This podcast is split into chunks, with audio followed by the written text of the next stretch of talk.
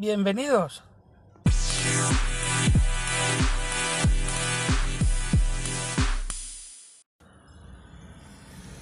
A petición de un oyente, hablaré hoy sobre el coche que conduzco.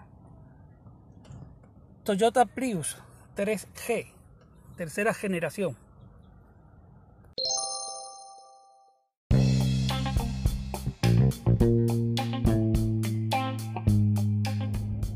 Pues mi coche es un Toyota Prius del 2011, la tercera generación. Y bueno, mm, aunque suene malamente, la verdad que este coche es una maravilla. A mí particularmente me ha, salido muy bueno. Todo el que conozco y tiene este coche está encantado. Y, tiene sus cosas buenas y también tiene sus cosas un poquito que a lo mejor te puede no gustar. De momento lo bueno de, estos coches es la fiabilidad. Yo para lo único que he ido al taller ha sido para los cambios de aceite. Sí recomiendo que los coches cuando son nuevos ya están en garantía y al concesionario oficial para hacer las revisiones por si, tú sabes, hay algún problema de, motor que te lo pueda poner la garantía. Aunque ya hoy en día en, cualquier taller te sellan poniendo productos originales de la marca, eh, te sella la garantía, es válido, ¿sabes? ¿Qué más?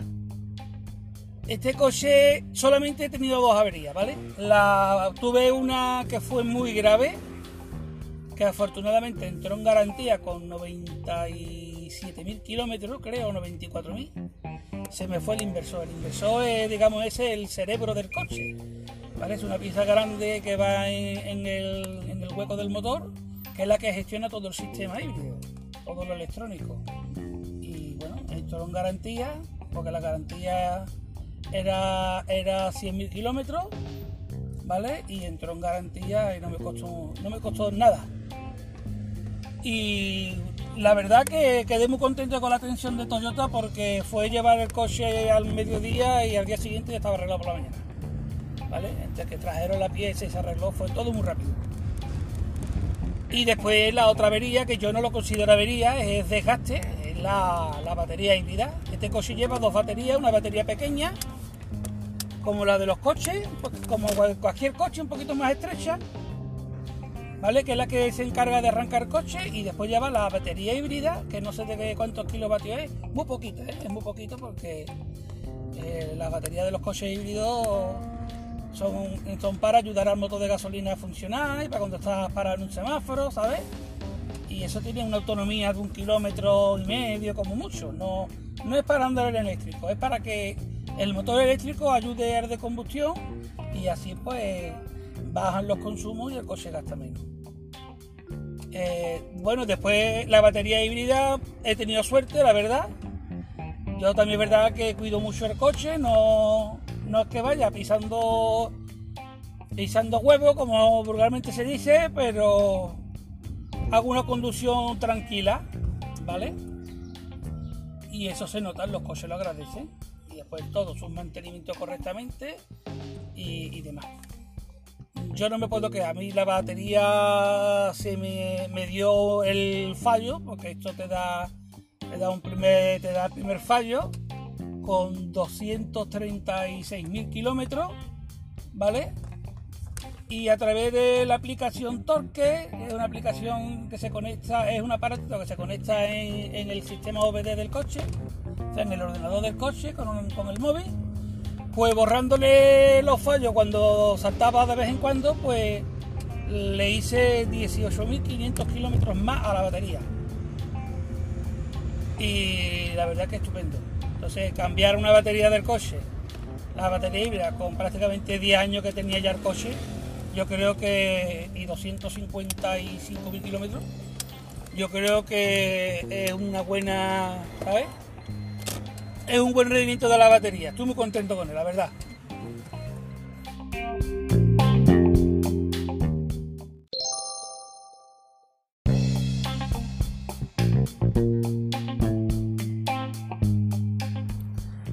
Otra de las ventajas que tiene este tipo de coche es que gasta pastillas de freno, no gasta prácticamente. De hecho, las pastillas traseras son las originales, tienen ya 270.000 kilómetros. Y las delanteras sí las tuve que cambiar, las delanteras. Y el disco de freno, y los discos de freno delanteros también los cambié. Porque me cambiaron la, la pastilla en la casa, originales. Eh, por lo visto el disco estaba malamente, se comió la pastilla en tres meses. Y ahí fue cuando ya dejé de ir a la Toyota porque no me gustó cómo me atendieron y que me cambiaron una pieza, que me cambiara la pastilla de freno con lo que me costó las pastillas de freno, que costaron más de 100 euros. ¿eh? Si está el disco malo, lo normal es que me pregunte si quiero cambiar los discos o no. Total, que al final cambié de concesionario y dejé de ir a la Toyota y fui al taller al que solemos ir normalmente los compañeros que en Sevilla. Y que es Talleres Lolo, ¿vale? Talleres Lolo. Manuel Moreno, que es un taller muy bueno, gente muy competente y, y que sabe, y muy profesionales. Y, nada, no he tenido ningún problema, no, no he tenido ningún problema más con el coche, la verdad.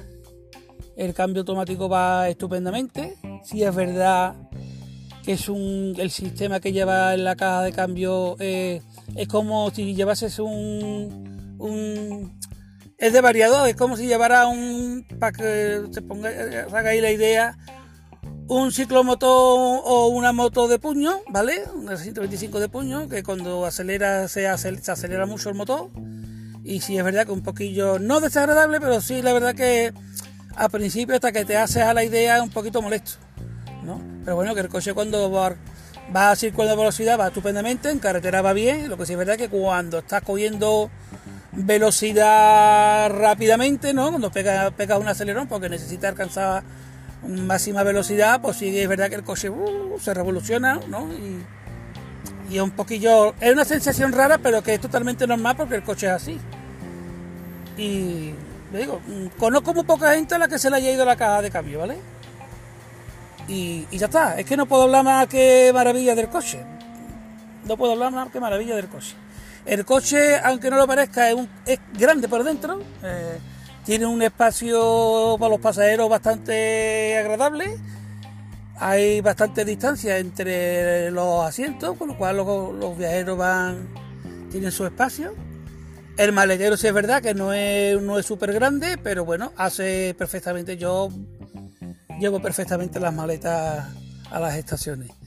A no ser que vengan los típicos americanos que vienen con estas maletas que más, más bien, en vez de una maleta parece un baúl, ¿sabes? Pues ya con eso ya te cuesta más trabajo, pero bueno. ¿Y qué más?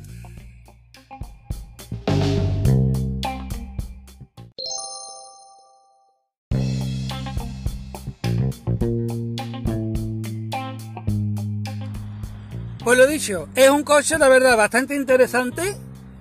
La única pega que tiene el coche es la calidad de los plásticos, ¿vale? Pero que es como cualquier otro coche. Los plásticos que ponen hoy día en los coches son, son muy básicos, muy feos. No tiene estos plásticos engomados que tienen otros coches. Pero ya está. Y después, pues sí, los asientos, vale, sí, están bien. Pero muy, muy sencillo. El tapizado es muy. Por lo menos mi modelo, ¿sabes? Es muy básico, pero bueno. Lo que importa es la fiabilidad del coche, que el coche haga un buen trabajo y no te lleve al taller. Eso es lo importante. Sin duda, mm, volvería a comprarme otro coche igual. ¿Vale? Pasa que ya estos coches no se fabrican. Y a los que estéis interesados, estos coches de, segunda mano los podéis encontrar a precios bastante interesantes. Los hay por 6, desde 6 a 10 mil euros por ahí.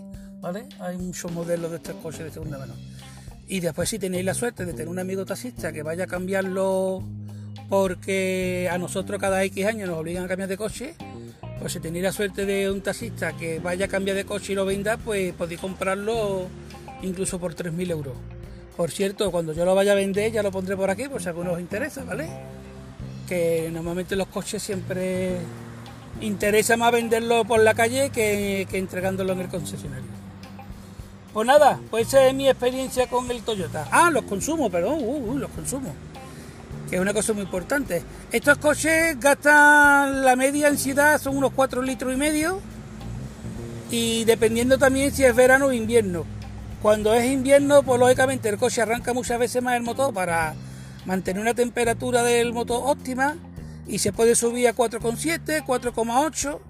Cuando tienes puesto el aire acondicionado, el coche se pone unos 5 litros, 5,2, ¿vale? 4,7 también lo he llevado, lo digo, yo hago una conducción tranquila y ya está, es una maravilla, es una maravilla y con el aire acondicionado aquí todo el día puesto y ve que el coche gasta, no llega a 5 litros y no como el coche que yo tuve antiguamente que era un Skoda Super B que gastaba casi 12 litros de combustible.